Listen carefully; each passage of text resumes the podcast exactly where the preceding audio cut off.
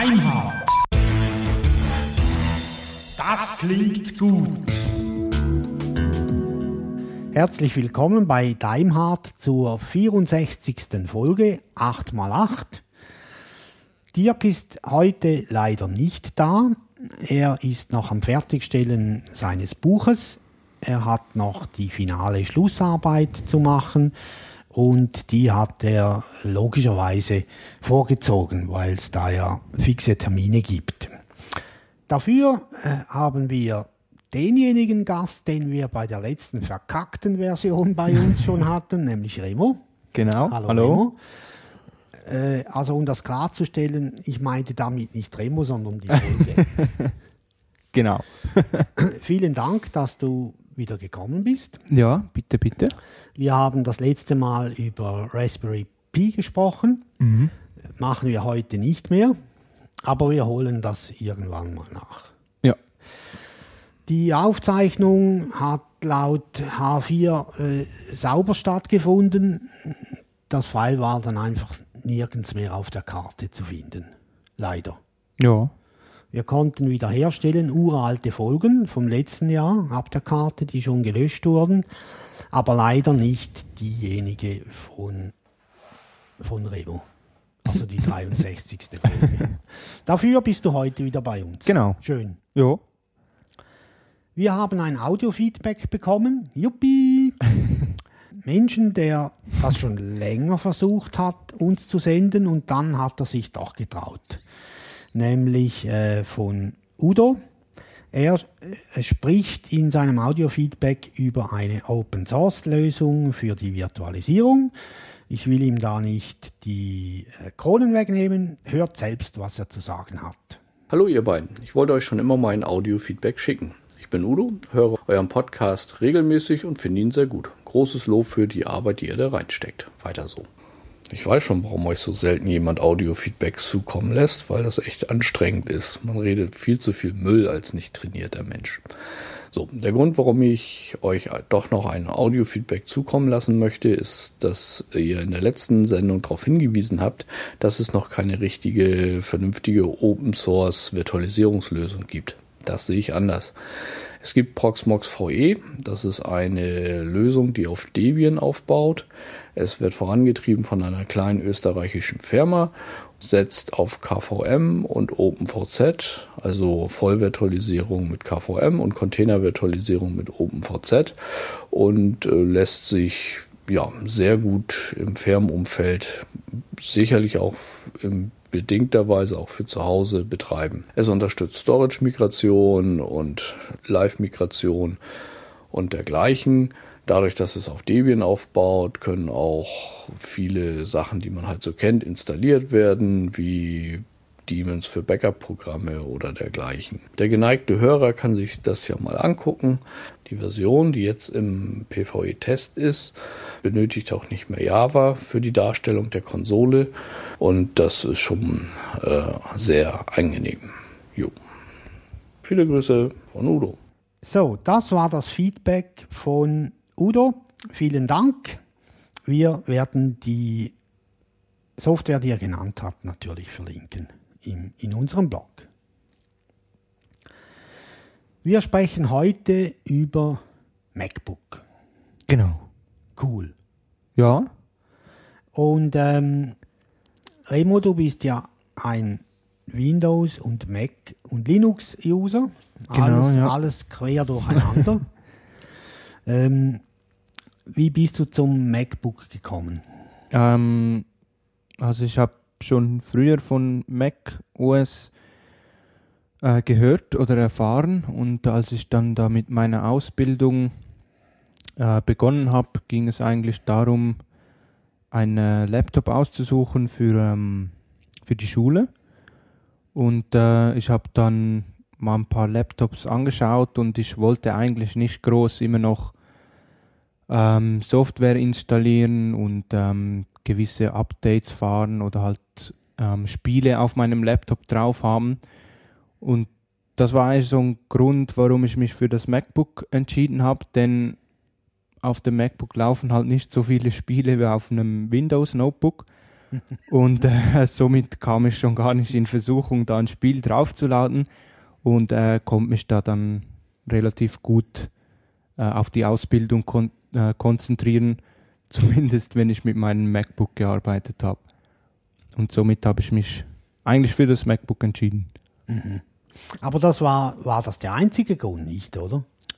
Äh, nee, ich fand einfach vom, vom Aussehen her, also ich habe ja ein, ich habe mich für das MacBook Pro ähm, entschieden und äh, ich fand es sieht auch sehr gut aus, also so vom von dem MacBook Unibody, das die neuen MacBooks haben, ähm, halt einfach auch vom, vom Style her hat es mich äh, direkt angesprochen und ich hatte zu dieser Zeit noch ein iPhone ähm, und daher dachte ich, ich teste das jetzt mal aus mit dem iPhone, iCloud, da diese ganze Synchronisation, die es da gibt auf dem Mac-Umfeld.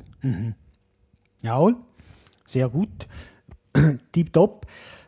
Ähm, du hast dir gerade eben, wenn ich dich richtig verstanden habe, ein neues Gerät äh, geordert. Genau, das ist das neue MacBook ähm, 15 Zoll mit Retina-Display. Ähm, da mein altes MacBook, das 13 Zoll, langsam ein bisschen schwach ist auf der Brust und wir in der Schule doch ähm, relativ viel mit Virtualisierung zu tun haben, ähm, habe ich mir jetzt ein neues bestellt mit äh, ein bisschen mehr Leistung. Okay, schön. Ja, Remo ist ja jetzt auch in der Lage, in der er sich solche Sachen leisten kann. genau. Er hat äh, bei uns im Betrieb, also im Spital, hat er die, die Lehre erfolgreich absolviert, Ja, war bei den Besten dabei. ja. Gratulation. Da, Ja. da, da. Dankeschön. Und ähm, hat sich entschieden, dass er noch ein weiteres Jahr anhängen möchte, Mhm. um äh, die Sachen von den äh, Systemtechnik. Systemtechnik Ja, zu genau. lernen. Macht er bei uns und gilt aber als ausgelernt. Ja, genau. Und deswegen kann er sich MacBooks Bröer kaufen. Genau, ja, ich konnte noch ähm, über die Schule habe ich noch Rabatt gekriegt.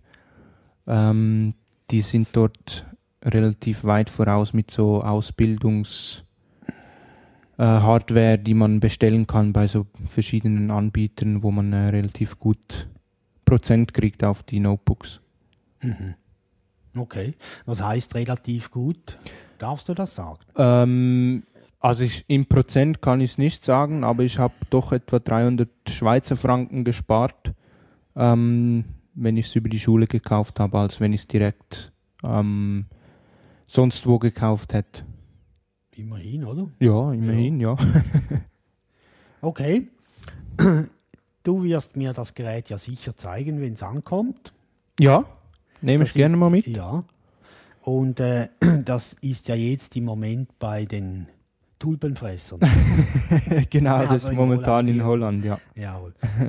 Wir kommen sicher darauf zurück, weil Remo hat sich bereit erklärt, wieder mal bei uns reinzuschauen. Nicht nur wegen, den, wegen Raspberry Pi, sondern auch sonst mal. Genau. Finde ich cool. Ja, Wir bleiben gleich ein bisschen noch beim Mac, weil wir wollen heute über ähm, Multiboot oder Dualboot reden, ähm, welches Remo auch so umgesetzt hat. Kannst du darüber ein paar Eckdaten erzählen? Ja, also auf meinem MacBook habe ich jetzt im Moment kein ähm, Multiboot installiert. Ich habe das aber mal zu Testzwecken ähm, einfach versucht oder mal ausprobiert. Ähm, ist relativ einfach, wenn man es mit äh, Windows durchführt. Mit ähm, Linux ähm, muss man noch ein paar andere Sachen vorbereiten. Äh, das ist aber auch keine äh, große ge- beziehungsweise schwierige Sache die man äh, vorbereiten muss.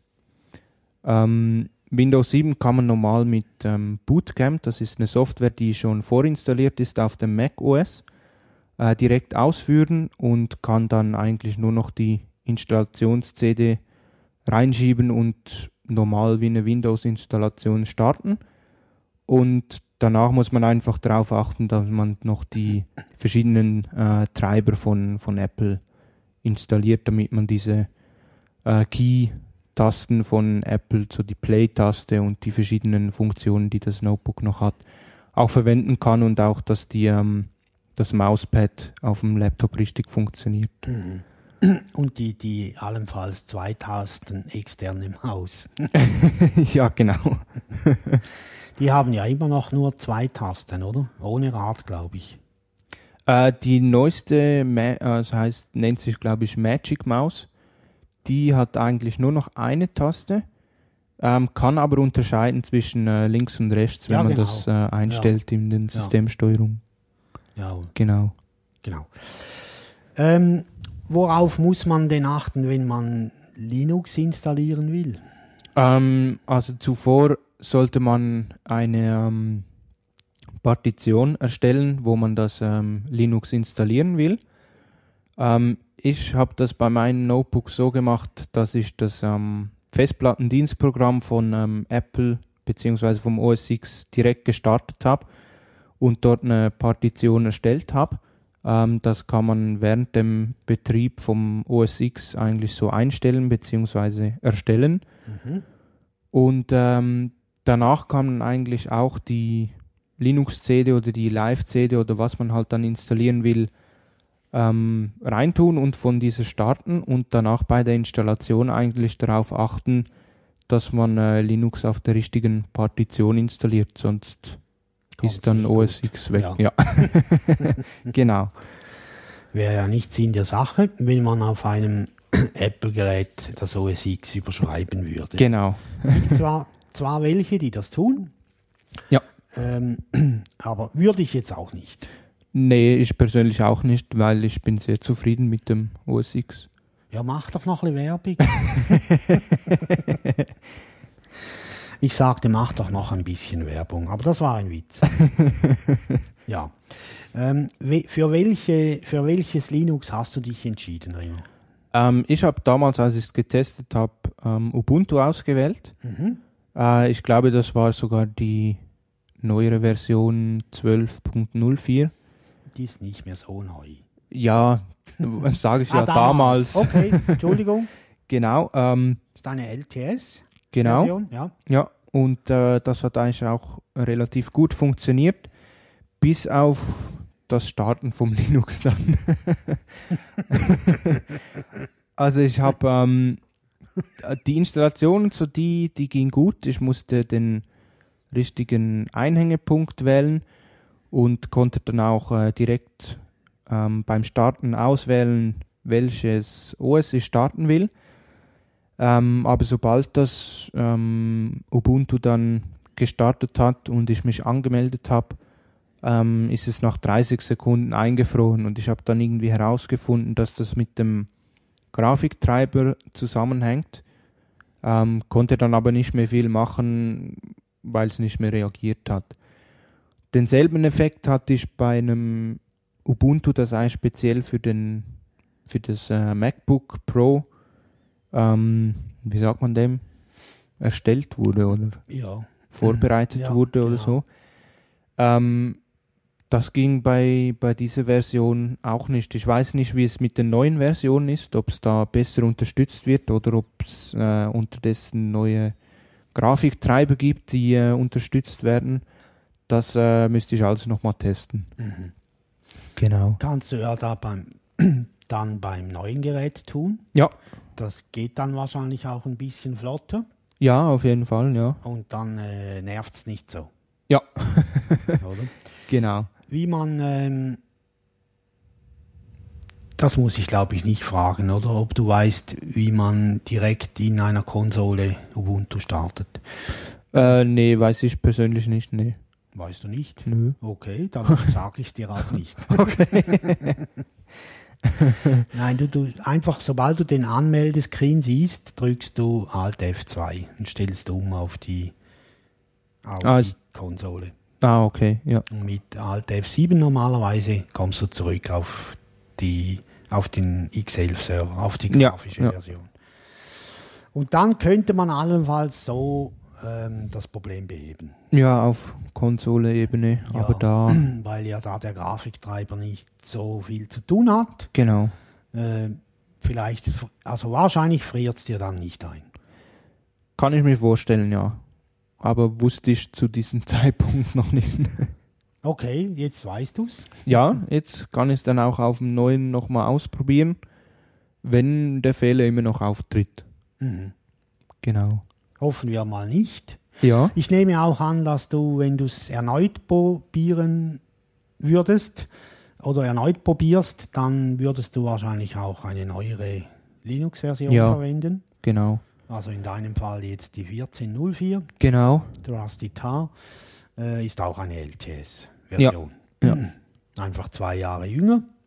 Genau. Äh, bisschen besser und ein bisschen schöner. Mhm.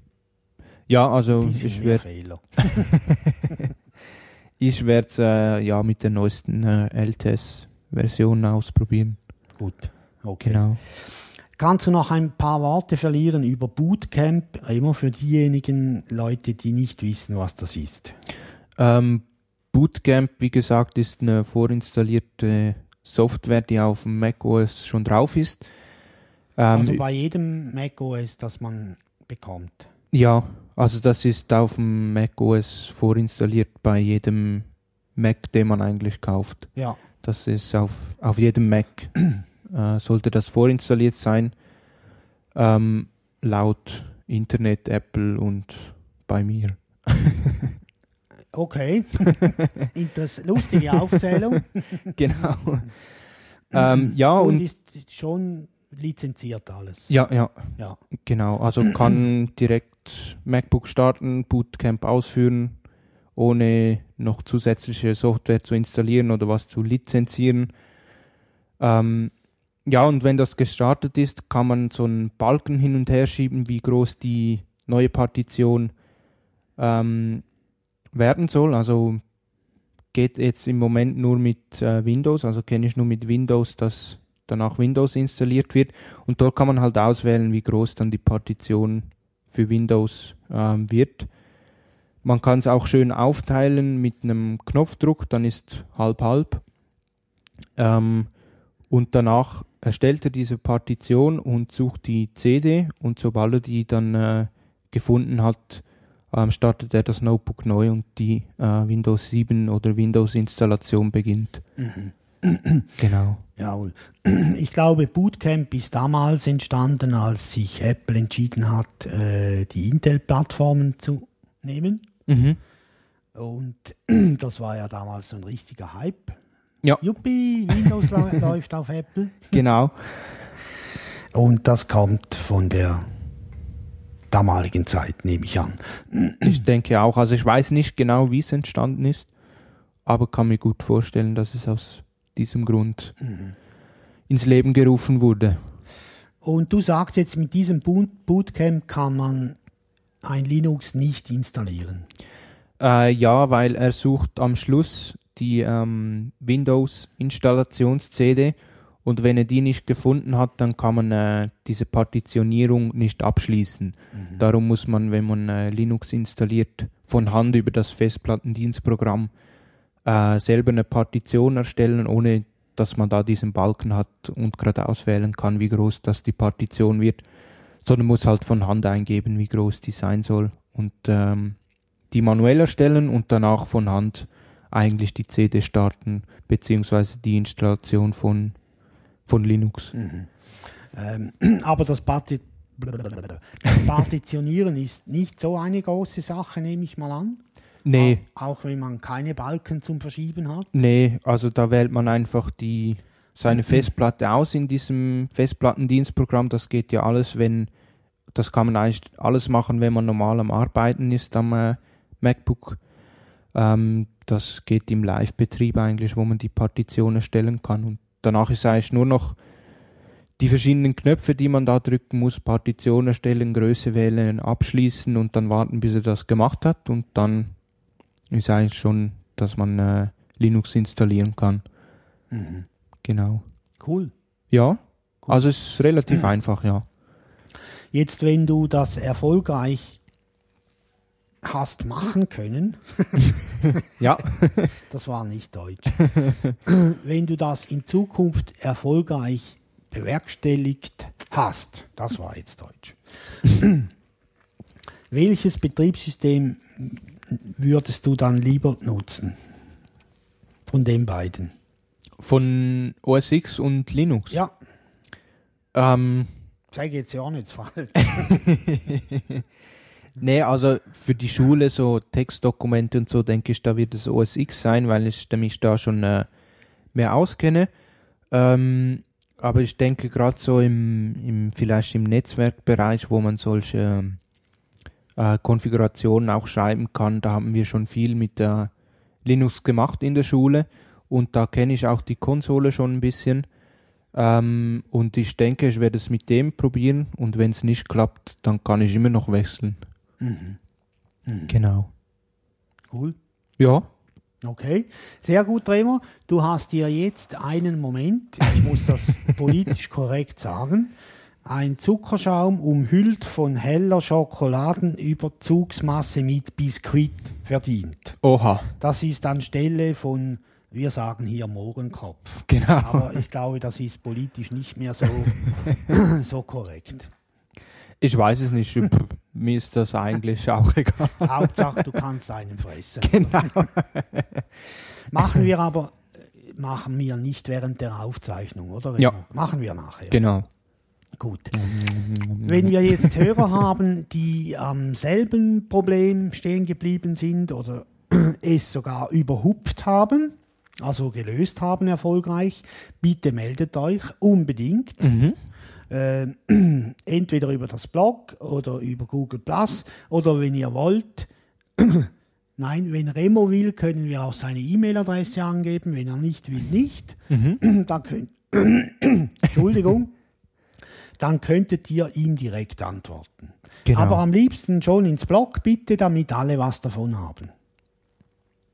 Also das Problem von Remo war, dass im Dual-Boot-Betrieb äh, das Starten von Ubuntu äh, erfolgreich geklappt hat, aber nach ungefähr 20 oder 30 Sekunden ist es eingefroren. Also anmelden hast du dich noch können. Ich konnte mich anmelden, genau, äh, konnte dann eigentlich auch zwei, drei Sachen anklicken.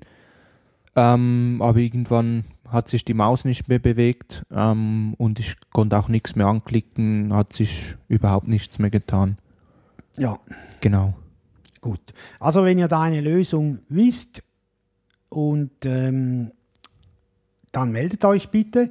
Äh, aber bitte nicht sagen, schau doch im Syslog nach, weil das weiß Remo, genau.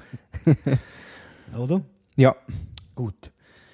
Ähm, das war jetzt relativ kurz, Remo, aber Mhm. ich glaube, das Thema ist auch nicht so wahnsinnig ergiebig.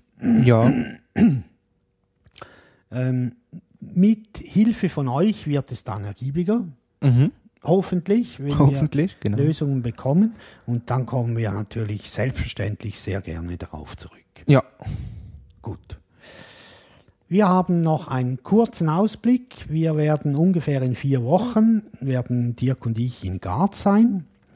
Wir haben ja auf Google Plus noch angefragt wegen den Flügen. Und da sind, soweit ich weiß, schon Antworten gekommen. Vielen Dank.